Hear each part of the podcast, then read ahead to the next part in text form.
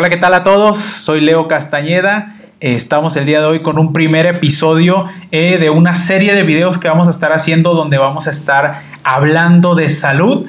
En esta ocasión, por primera vez y en inaugurando esta, esta nueva sección, estamos con Waldo Rodríguez. Waldo, tú te dedicas a la terapia molecular, ¿correcto? Así es. Ok, entonces Waldo nos va a estar hablando de qué es la terapia molecular, qué enfermedades se tratan con esto eh, y todo lo que conlleve el origen de esta terapia, cómo se aplica y todas las cosas habidas y por haber, ¿sale? Entonces, Waldo, eh, primero inicia contándome qué es la terapia molecular. Ah, muy bien. Bueno, pues esto se trata de la medicina molecular. Lo que viene haciendo es que establece el equilibrio de todas las funciones y sistemas del cuerpo. Cualquier eh, parte del cuerpo o cualquier sistema o cualquier este, proceso natural es controlado por algo que se llama homeostasis, o sea, hay un, hay un equilibrio y si el equilibrio se rompe ya sea para algo mayor o menor, pues eso termina siendo una enfermedad. Entonces lo que hace la terapia molecular es que va a los niveles chiquitos, o sea, que es donde nace todo, a las células, eh, tal cual a las proteínas, moléculas, y desde ahí se corrige para en cadena corregir ya las enfermedades a nivel pues más macroscópico, pues tal vez a, a, nivel ya un hígado, cerebro, intestino, o sea, todo eso tiene en su origen una base muy pequeña, una base molecular. Entonces se trata desde, la, desde su inicio, pues. Ok, entonces eh, vendríamos a, decir que la terapia molecular eh, parte de un desequilibrio eh, a nivel celular, ¿sí? Parte de un desequilibrio a nivel celular que es el origen, pues prácticamente de todas las enfermedades, ¿no? Exactamente, pues es que hay que recordar que pues el cuerpo está hecho de sistemas, los sistemas de órganos y los órganos de tejidos y los tejidos de células. Entonces prácticamente la célula es la unidad estructural del cuerpo, porque es la unidad más pequeña y es la unidad estructural. Entonces eh, no, no es de que un órgano esté descompuesto todo el órgano, sino que se va descomponiendo desde las células. Y, y, cuando las células se van enfermando, pues a la larga se va enfermando el tejido y el órgano y luego ya el cuerpo en general. Entonces, prácticamente, como tú bien dices, sí, efectivamente las enfermedades pues nacen desde las células cuando son pues claro que eh, crónicas degenerativas y así, no, no vendría contando un accidente o un traumatismo, eso, eso no. Sí, una, o sea, no un problema derivado de algún accidente o algún, o sea, algo que te lo provocó, sino más de un desequilibrio, ¿no? Un desequilibrio que puede venir, híjole, pues por una mala alimentación, un mal estilo de vida, quiero pensar, que por lo general es el origen de casi todas las enfermedades, ¿no? E, estos malos hábitos que hemos venido adoptando en los últimos años, que pues, son malos, una mala alimentación, malos estilos de vida, enfermedades que hace 30, 40 años no se estaban presentando, no se veían tan comunes, ya ahorita, híjole, son el pan de cada día de, los especialistas, ¿no? Entonces, Waldo, cuéntame, ¿cuánto tiempo tiene esta, esta terapia? Eh, pues en el mercado, en el mercado de la salud, o, hace cuánto que inició, quiénes fueron los pioneros de este, de este tratamiento que, que tú aplicas. Ah, muy bien, pues mira, los orígenes de esta terapia inician con un científico que es buenísimo, o sea, de hecho está en la lista de los mejores, de los 20 mejores científicos, que se llama Linus Pauling. Este científico pues fue de los primeros que empezó a ver que los átomos tenían enlaces. Entonces, de hecho, se ganó un premio Nobel por, por eso, por los, los enlaces atómicos. Y este, pues él nació por ahí del 1901. Entonces, eh, como por ahí ya de 1970, fue que ya estableció como tal el término ortomolecular, que se refiere a la medida justa de las moléculas. Él fue el que empezó a ver que, por ejemplo, este, que una deficiencia de un nutriente podía causar una enfermedad aunque no lo relacionáramos. Por ejemplo, una persona que tenía depresión se dio cuenta que tenían mayormente deficiencia de vitamina B12. Y que si esa deficiencia continuaba, ya se podía hacer un problema, este, ahora sí clínico, no nomás subclínico, sino que ya, por ejemplo, la persona podía tener este, anemia o algún problema más físico, pues a nivel que se notara a simple vista, por decirlo así. Ok, entonces lo que hizo pues este científico fue observar que pues el, el origen de la mayor cantidad de las enfermedades, o sea, su origen era molecular, o sea, siempre había un desequilibrio a nivel molecular o a nivel celular eh, donde iniciaba este problema y ya de ahí pues verían en, en, cadena todas las reacciones para ya detonar en una enfermedad pues, crónico-degenerativa, ¿no? Eh, por ya ahorita vamos a hablar de qué enfermedades son las que, las que mayormente se tratan. Waldo, eh, dentro de las enfermedades que tú tratas más comúnmente, eh, me puedes mencionar tres enfermedades eh, que digas tú, híjole, esto es eh, lo que más trato y son enfermedades que tal vez hace 30, 40 años no se veían y que ya ahorita pueden ser las más comunes causadas por, por favor. Ah, muchas gracias. Claro que sí. Fíjate que al retomar antes que nada eso que dices, que sí es cierto. O sea, antes muchas enfermedades que ahorita son el pan de cada día, antes eran algo que casi nadie tenía. Sin embargo, los malos hábitos y la mala alimentación, la contaminación, todos estos problemas que hemos ocasionado han hecho que tengamos más enfermedades de tipo crónico degenerativo. O sea que son enfermedades que van empeorando y que son, no son de una semana ni de dos, sino que hay gente que dura un año, dos años, tres años o toda la vida, pues 20 años, muchísimo con, con este tipo de enfermedades. Y en cuanto a la medicina este, molecular, lo que hace es que previene, trata o incluso puede revertir algunas enfermedades. Entonces, ese es todo como todo el campo que tenemos. Obvio que lo ideal siempre va a ser prevenir, pero pues bueno. Antes que remediar, siempre prevenir antes que remediar. Claro. Ok. Hay que tratar de, prevenir siempre. Este, pero bueno, si la persona ya está enferma, eh, se puede, claro que se puede tratar o inclusive en muchos casos curar. Entonces, bueno, las hay, en sí puede tratar cualquier enfermedad. No, no es como que esta sí, esta no, se puede beneficiar cualquier persona este, niños, adultos, ya también personas mayores, embarazadas, cualquier persona, porque prácticamente es a base de restablecer el equilibrio de nutrientes en el cuerpo. Pero esos nutrientes en ciertas dosis tienen una capacidad terapéutica, entonces pues prácticamente puede eh, atender o entrar todo tipo de enfermedades de todo tipo pues este autoinmunes metabólicas este de, la, que sea pues pero eh, de las más comunes que a mí me llegan tú ya contestando tu pregunta específicamente me preguntaste tres comunes bueno, pues yo creo que la primera sería diabetes mellitus tipo 2, que eso ya es una epidemia casi casi. Sí, completamente. O sea, o sea, viene al caso el tema de que México ya le ganó a Estados Unidos con el tema de diabetes, con el tema de obesidad. Obesidad tanto en adultos como en niños. Entonces, la obesidad, pues, ¿qué conlleva? Diabetes, ¿no? Problemas metabólicos, problemas de insulina. Entonces, es, una pandemia, vaya. sí, es, una, pandemia. ¿no? Solo que, pues, como hemos vivido tanto tiempo con ella, ya nos acostumbramos. Ya, ya, nos acostumbramos, pues. Y sí, o sea, la diabetes mata muchísimas personas al año. Entonces, y niños, y cada vez se ven más niños que a menor edad resistencia a la insulina. O sea, niños jóvenes, niños de primaria, de secundaria, ya con problemas de obesidad, con problemas de resistencia a la insulina. O sea, eso es una pandemia completamente.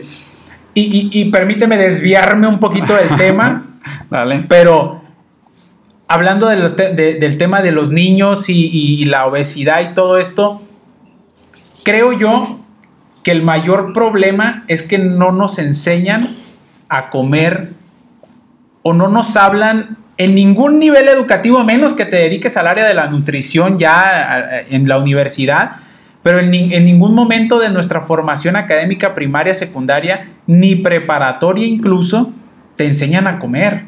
en ningún momento te hablan de los nutrientes, te hablan de los azúcares, te hablan de los carbohidratos. Entonces, sería muy, muy genial que desde la primaria nos empezaran a decir, oye, ¿sabes qué?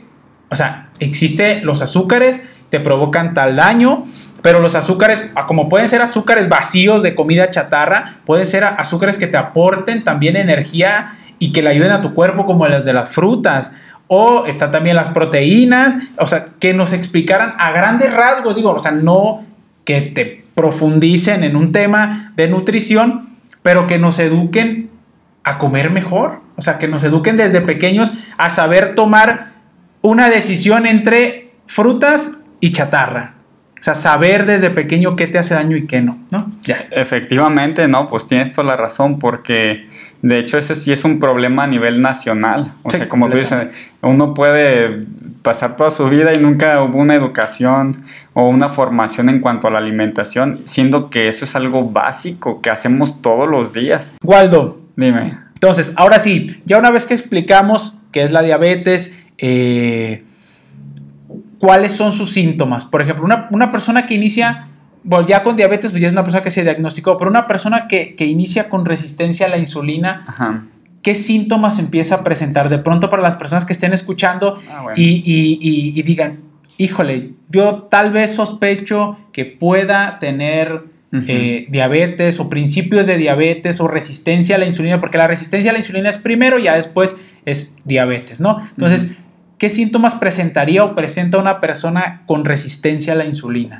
Bueno, eh, los más comunes eh, viene siendo que se llama hiperuria, eh, también hiperfagia, hiperdipsia. Esos son como que los tres, las tres hiper, que quiere decir que esto en español significa hiperfagia, pues este, que tienen mucha hambre. Son personas que empiezan a tener mucha hambre. Tienes hambre todo el tiempo y claro, es porque como la célula no está siendo nutrida porque eh, hay una resistencia a la insulina, como bien comentas. Entonces, tú comes, pero las células no comen.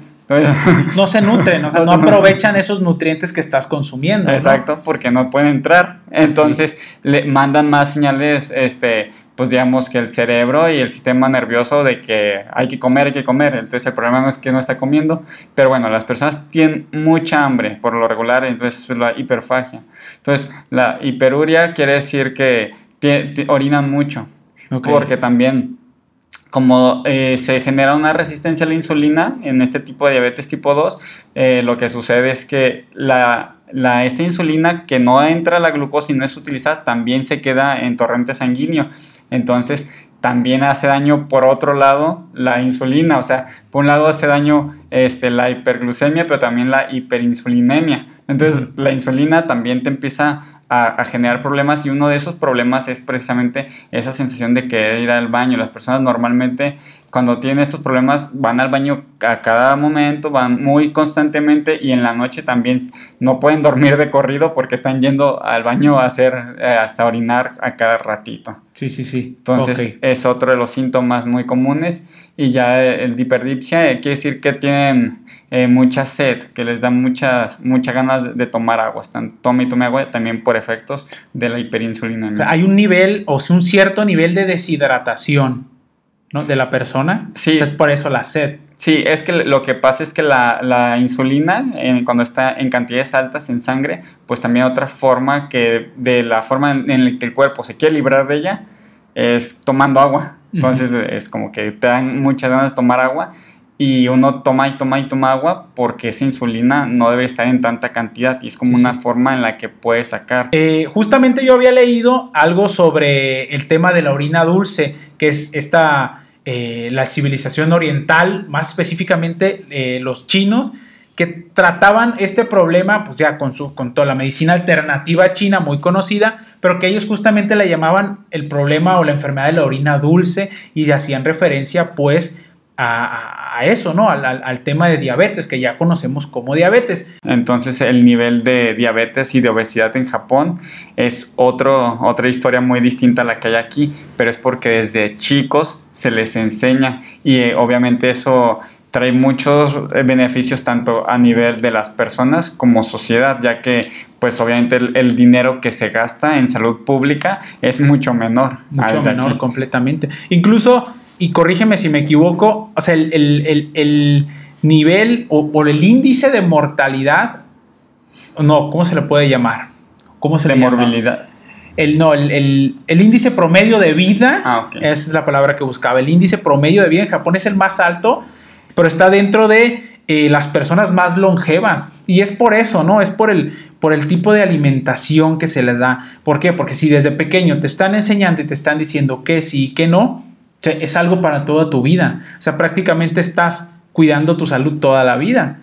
Que pocos lo hacemos, prácticamente, híjole, eh, una persona en la primaria, un niño en la primaria, come de todo, ¿no? Chatarras, dulces, todo, todo, todo, todo, todo. Y empiezas a tomar conciencia, conciencia de tu salud. Híjole, que a los 25, 25, 26 años, más o menos empiezas a tomar conciencia de, híjole, esto me, cae, me hace daño, esto me hace ver mal, esto me engorda, esto me provoca una enfermedad. Pero, o sea, ya pasaste la mayoría de tu vida consumiendo cosas que te provocan un daño, ¿no? Sí. Entonces, eh, entonces, Waldo, eh, hablando específicamente del punto de diabetes eh, mellitus, ya hablamos y dijimos que pues obviamente los principales o los detonantes de este problema pues son la alimentación, no una mala alimentación. Ahora, ya una vez que tienes este problema con una resistencia a la insulina, que tienes diabetes, eh, ¿qué es lo que necesita el cuerpo para restablecerse o para, sí, qué es lo que necesita la persona para restablecer ese equilibrio, ese desequilibrio, perdón, que hay, eh, y desde tu terapia, desde tu, tratamiento, ¿cómo lo abordas? Ah, ok, ok, muy bien. Eh, ¿Te gustaría que hablamos poquito antes de qué es la diabetes? Eh, Completamente. ah, bueno, sí, para entrar en, materia y no irnos directos sin que este, pues tal vez para que la gente que nos escuche pueda tener un poquito más de, idea de qué es lo que se habla.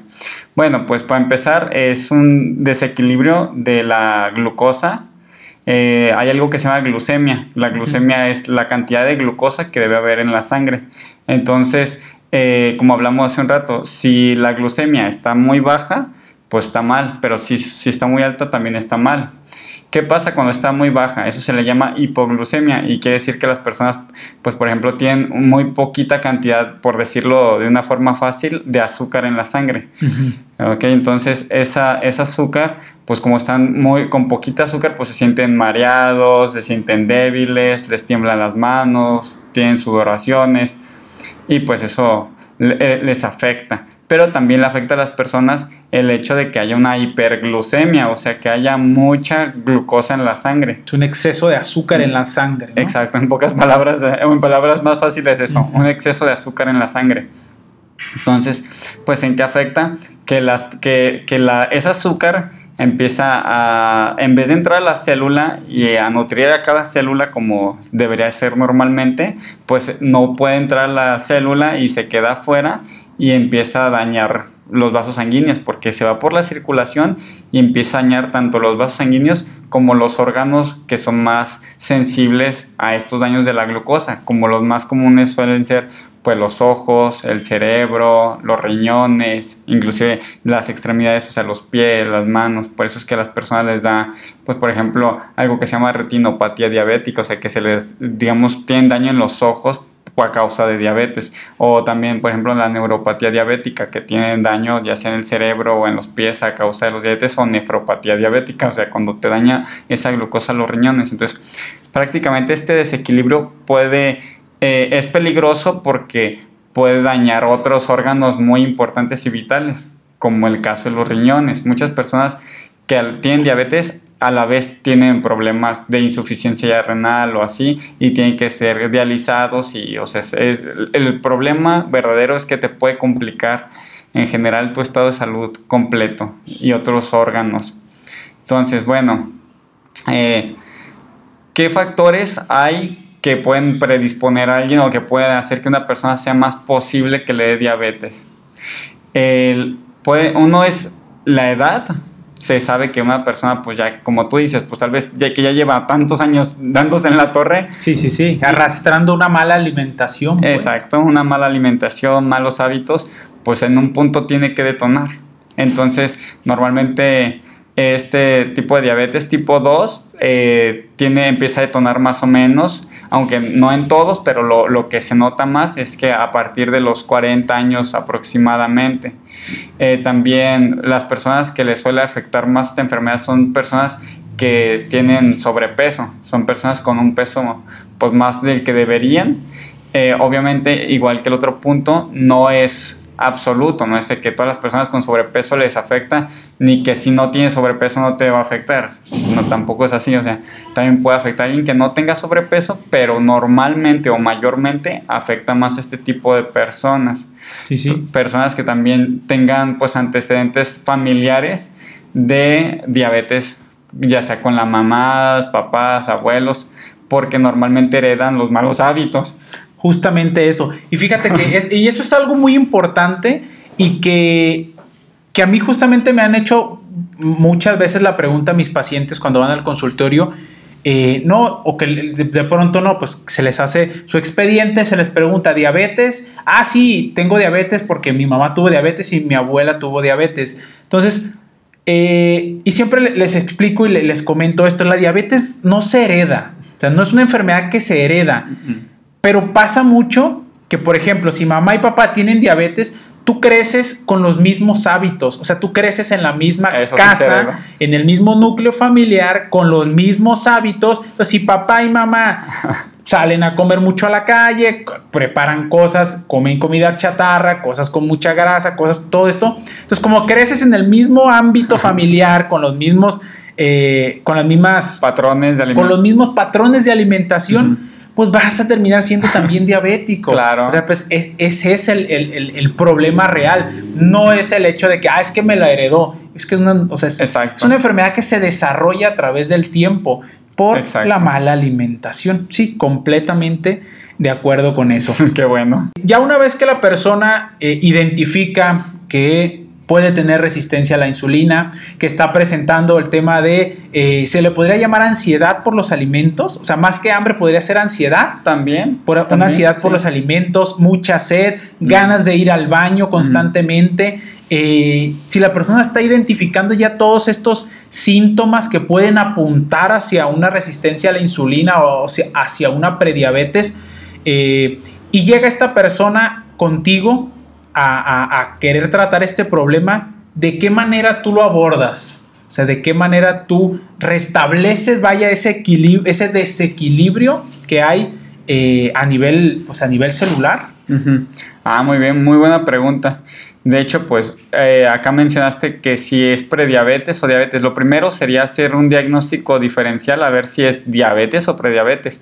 Si la persona llega con los factores de riesgo o signos y síntomas que hagan sospechar que podría haber un, desequilibrio en el metabolismo de la glucosa, este, pues por ejemplo ya se le podrían eh, hacer una, las personas un análisis en sangre que puede ser la glucosa en ayunas o también puede ser inclusive una química sanguínea o inclusive también una hemoglobina glucosilada o glicosilada, están esos dos nombres. Entonces, lo que puede ser es que la persona que están en casa y que cumplen con lo que decíamos, que tienen mucha sed, que tienen mucha hambre, que tienen muchas ganas de ir al baño, que este, son eh, personas ya grandes, que tienen peso de más y quieren irla aventajando, bueno, pueden solicitar alguno de esos análisis y ya, pero ya este, yo viéndolos se puede eh, bueno, determinar si pueden tener prediabetes o diabetes. Normalmente eh, para saber si es diabetes o prediabetes es que en el análisis de glucosa en ayunas,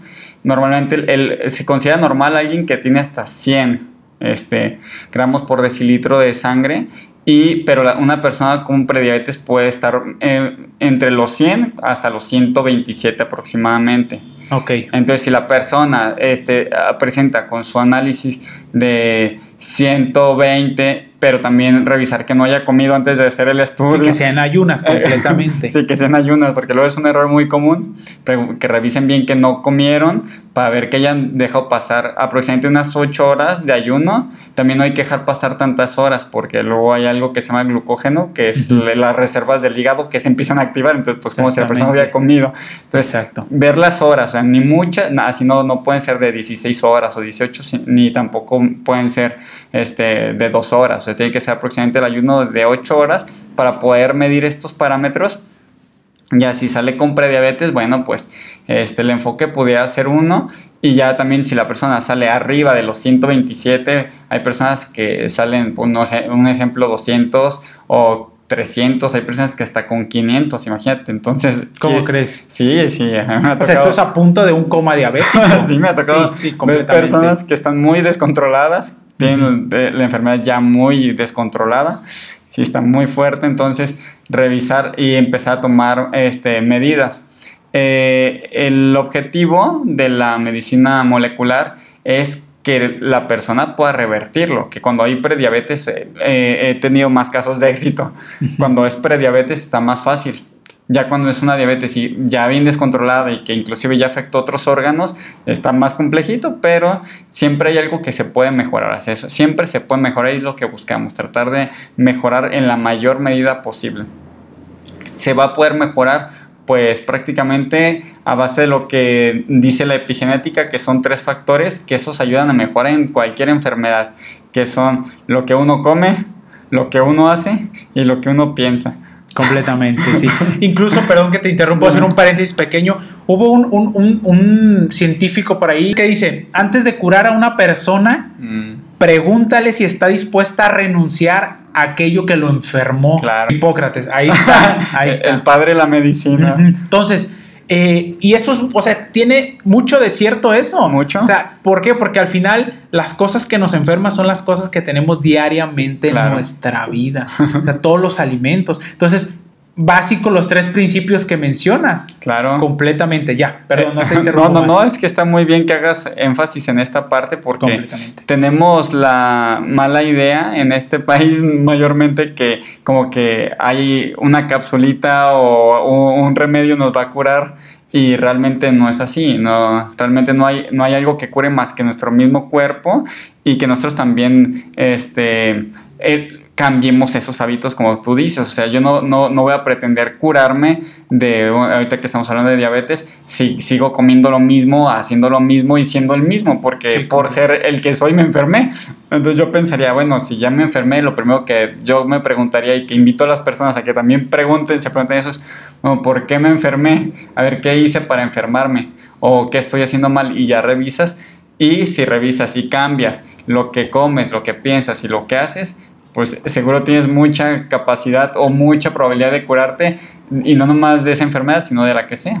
Sí, sí, sin duda, simplemente el hecho de hacer cambios en tu vida, el hacer eh, cambio de hábitos, cambio de alimentación, empezar a hacer actividad física que, híjole, el ejercicio es vida, ¿no? El ejercicio te mantiene joven, entonces el hacer esos pequeños cambios no solo mejoras en un, problema o en una enfermedad, o sea, en general se beneficia todo tu cuerpo y en general toda tu salud. Entonces, por ejemplo, yo que más específicamente trato problemas articulares, eh, trato de todo, ¿no? O sea, una persona que jamás ha realizado actividad física y presenta problemas eh, en articulaciones y, y, y la recomendación es realiza actividad física, fortalece esa articulación, claro, en medida de lo que se pueda, porque también te está doliendo. Entonces, pero una vez que pasas por un tratamiento que ya te mejoró, o sea, lo que tienes que hacer es revertir todo eso que has hecho mal. O sea, si la, alimentación te enfermó, oye, cámbiala. Si esa mentalidad te está enfermando también, porque con esa mentalidad comes mal y no haces nada, cambia la mentalidad.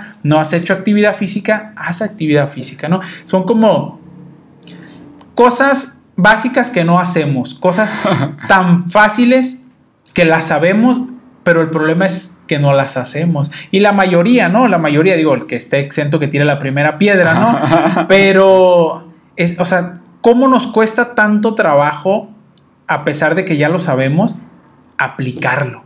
Si yo ya sé que si realizo una hora de ejercicio al día durante cinco días a la semana, que es como que el mínimo que se te aconseja para conseguir un resultado en cuanto a salud, ya deja de lado el físico en cuanto a salud, pues si, si, ya sé que lo tengo que hacer, ¿por qué no lo hago? O sea, ¿por qué no doy el paso a hacerlo? es lo más difícil. Si la alimentación también es la que me está dañando, híjole, ¿por qué no cambio esos hábitos? Es difícil, es, es, casi imposible, ¿no? Es casi, por algo México está en primer lugar en, en, en obesidad, ¿no? Por algo tenemos tanto índice de diabetes, prediabetes y, todos estos ahí problemas. Ahí están los resultados. Exacto, o sea, que es tan difícil llevarlo a cabo y, implementarlo en tu vida que pues la mayoría no lo hacen o no lo hacemos incluso. Claro, es que también tienen que ver factores sociales, fíjate que este la cultura, la, familia, como tú bien decías, lo que comen, si todos en mi casa ya comen X cosa, pues yo llegar y cambiarlo de la nada está difícil. Entonces, está difícil. E, ese es el, asunto, el, el, factor social y cultural eh, implica mucho porque aquí tú verás que cualquier salida o cualquier festejo es un pretexto para ir a comer sí, completamente. Sí. En cambio por ejemplo no sé tal vez podemos otra vez comparando con otros países este asiáticos como Japón en donde podemos ver que en el oriente allá por ejemplo si no si en la casa, hay al contrario, ¿no? Se, se, ah, acostumbra a comer con muchas verduras, se acostumbra a comer saludable, pues el niño lo está viendo desde el inicio, entonces no, no se va a hacer algo extraño. Entonces aquí estamos viendo lo contrario. Al contrario, y, hasta pensamos al revés también. Aquí identificamos como que un, gordito es un, es un niño bien bonito. No, y está la típica frase de que... El sanito. Eh, del el gordito eh, lo que, te dice la tía, la abuela, ay, que, o sea, que, bien comes, estás gordito, te alimentas bien, y es todo lo contrario, estás gordito, en realidad te estás alimentando mal, mal, así, completamente.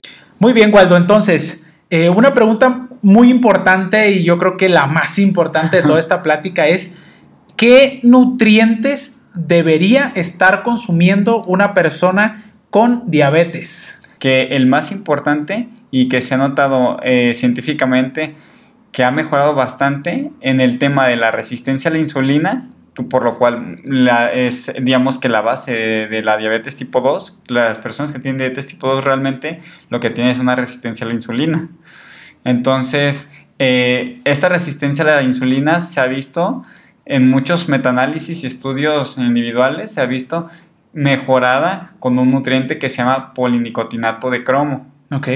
Ok, el polinicotinato de cromo eh, tiene muchos beneficios con el metabolismo de la glucosa. Entonces, lo que se ha, notado es que ayuda muchísimo a que las personas puedan tener menos resistencia a la insulina, o sea, que la glucosa por fin pueda entrar de manera natural sin, este, sin efectos secundarios o colaterales, que es lo que queremos evitar muchas veces, ¿no? Entonces, prácticamente el polinicotinato va a ayudar en eso, en que ayuda a mejorar la resistencia a la insulina, también en automático a disminuir la cantidad de grasa porque pues muchas personas, bueno, la, glucosa que está de más, pues se termina transformando en, triglicéridos y en grasa, porque así es como su, metabolismo, se, se, almacena. Entonces, pues al ya no, está, ya no almacenarse, pues se nota que las personas también disminuyen cierto porcentaje de grasa e inclusive aumentan un porcentaje de músculo. Es muy pequeño, que es aproximadamente 5% que se ha notado que aumentan de músculo, pero pues sin hacer ejercicio y sin hacer nada, con el puro... Estar en reposo nada más, o sea, con la sol, el solo consumo de este nutriente, pues. Sí, con el simplemente que la, la resistencia a la insulina se vaya, digamos que ese desorden organizando, pues hay todas estas mejoras primerito el de la resistencia, pero también estos otros dos beneficios que también tenemos pues como añadidura. Ok. ¿Cómo ves? Muy bien. El segundo nutriente, ¿cuál sería? El segundo más importante. Bueno, otro nutriente muy importante vendría siendo algo que se llama gimena silvestre. Esta gimena silvestre es una planta de la India que pues también se la ha estudiado mucho por sus eh, beneficios que antes se conocían de una manera más empírica este, pues en estos países, como en la India, en el Medio Oriente e inclusive en el Oriente, inclusive hasta acá, pero ya lo bueno que gracias a la tecnología ya tenemos cómo, y a la base científico, cómo realmente poder comprobar. Y ya se ha analizado tanto esta planta que ya se comprobó que se efectivamente tiene mucho eh, poder sobre eh, el poder disminuir la glucemia en la sangre. Entonces se cuenta que viene funcionando como si fuera aproximadamente, digamos como metformina, pero no es de, una manera, de la misma manera. O sea, hacen lo mismo, pero de mecanismos distintos. Ok. Entonces ayuda a disminuir la, esta ginema silvestre, esta cantidad de glucemia en la sangre. Ok, ese sería el segundo nutriente que habría que, que consumir. Sí, claro. Entonces, el tercer nutriente más importante. Bueno, otro, otro nutriente podría ser el extracto de nopal. Ok. el extracto de nopal. El nopal, de hecho, aprovechando a la gente que vive acá en México, el nopal es un, alimento que... Sí, está en abundancia. ¿Cómo crees? En otros países no, no hay, no tiene esta chulada. Sí, sí, sí. Pero aquí lo, es lo bueno que sí tenemos y que podíamos consumir ya sea tanto la alimentación o este, en forma de nutriente este extracto que también va a ayudar a disminuir la glucemia. los beneficios de hacerlo en, en, una suplementación es que ya está la cápsula con el principio activo específico que hace que esta glucemia baje sin necesidad de que tú tengas que estar comiendo muchos nopales diarios, o sea, tú no lo puedes implementar así. El puro, te toma la cápsula del extracto de nopal y ya es como si te hayas comido algunos, aunque también pues no está de más tenerlos en la alimentación. Sí, claro, claro.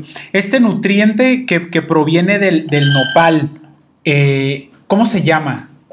el, pues sí, de todos los componentes del, de que tiene el nopal, la penca de nopal, este, este es, que, es que prácticamente es todo, o sea, todo, el nopal, un extracto, se agarra todo, un parejo, y se mete de todo y tiene varios, entonces a fin de cuentas, pues sería el, beneficio de todo el nopal. O sea, es el conjunto de nutrientes que tiene el nopal, es lo que te ayuda a eh, controlar el tema del, de glucosa. Pues, entonces, los tres principales nutrientes que debería estar consumiendo una persona con diabetes es, me dijiste el primero. Es el polinicotinato de cromo.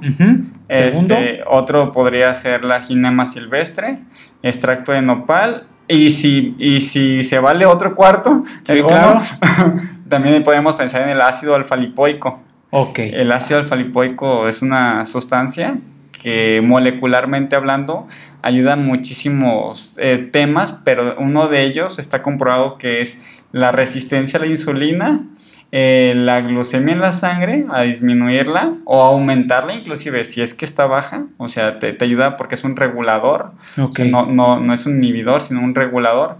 Y también inclusive a, a, quelar metales pesados, que también muchas personas, pues como lo hablamos al inicio, están, estamos intoxicadas queramos, es, es, sí o sí, porque vivimos en un mundo ya contaminado. Sí, con todo lo que, lo que comemos, todo tiene conservadores, todo tiene Exacto. azúcares, todo tiene pesticidas. E, el, el, ambiente, el plomo de los carros, todo. El, simplemente el, el, hecho de respirar te mata. Exacto. Así. Entonces, pues ahí estaría otro bono que puede utilizar las personas, que sería el ácido alfa-lipoico, muy importante para gente con diabetes o resistencia a la insulina. Esos serían los cuatro nutrientes que tú le recomiendas a una persona al momento que viene contigo y trae un problema de estos. O sea, son los primeros cuatro nutrientes con los que tú inicias a tratar a una persona con este problema. Ah, bueno, pues que resulta que en la medicina molecular también tenemos otra, otra cosa que se llama medicina integrativa, o sea, que es ver a la persona como un todo y, y no es como que a todos, órale, a todos los, estos cuatro, sino que ver la persona qué tipo de problemas tiene, porque cada uno, aunque tenga la misma enfermedad, pueden estar en etapas diferentes. Puede que una persona tenga también dañada los riñones y bueno, también mejor darle cuatro para una cosa, mejor le, le voy a recomendar que también, este, no sé, el, el, tratamiento más enfocado también a los riñones y, al, y al, al, problema específico que tiene esa persona dependiendo su edad, si tiene otras enfermedades o no, si toma algún fármaco, o sea, si, si tiene algún otro tratamiento, o sea, se, se hace algo específico para cada persona, entonces no es como que algo que le recomiende a todos los que viven conmigo, pero sí a, en general. A la gran mayoría, eh, la gran mayoría suele consumir alguno de esos o esos tres o cuatro eh, nutrientes. Sí, a, las personas que están escuchando en general, este, sí les puedo recomendar que si tienen problema de diabetes tipo 2, pueden utilizar alguno de estos nutrientes o los cuatro si pueden y van a verse beneficiados. Eso, eso sí. Perfecto. Muy bien. No, pues Waldo, te agradezco muchísimo. Yo creo que ya abarcamos todo lo que había que, hablar de este tema. Eh, por último, personas que les queden dudas, que se quieran contactar contigo, que se sientan identificados con la plática y quieran saber más del tema o hablar ahora sí que directamente contigo, ¿dónde te pueden contactar? Ah, bueno, pues pueden pedir una cita o contactarme en los números que vienen ahí abajo. Ok, ok, perfecto. Entonces, cualquier cosita que te busquen a ese número. Exactamente. ¿Sale? Perfecto. Waldo, pues te agradezco muchísimo el tiempo, que sí fue una plática larga, pero pues bueno, eh, había que hablar de esto pero porque... Exactamente. Entonces esperemos que, pues que las personas tomen muy en cuenta todos esos consejos que nos diste, que empiecen a hacer cambios, que empiecen a hacer, eh, híjole, pues una mejora en general en la vida y en su salud, ¿no? Las personas que de pronto, que hablamos un poquito más del tema de diabetes, todas esas personas que de pronto dicen, híjole, yo creo que sí tengo o ya, o incluso que ya están diagnosticadas, porque como dijiste, la terapia molecular, o sea, ayuda también a remediar el problema, o sea, revertir el problema que ya existe. Entonces, si toman, yo creo que todos estos consejos, eh, van a lograr algo muy bueno, van a lograr mejorar en gran medida. No, pues te agradezco mucho, Waldo, eh, tu tiempo y pues nos estaremos viendo aquí con una segunda parte porque vamos a hablar de otras ah, enfermedades. pero por este momento te agradezco muchísimo. Muchísimas gracias, mi estimado Leo. Y pues bueno, ahí estoy atento a la invitación y gracias. No, gracias a ti. Gracias.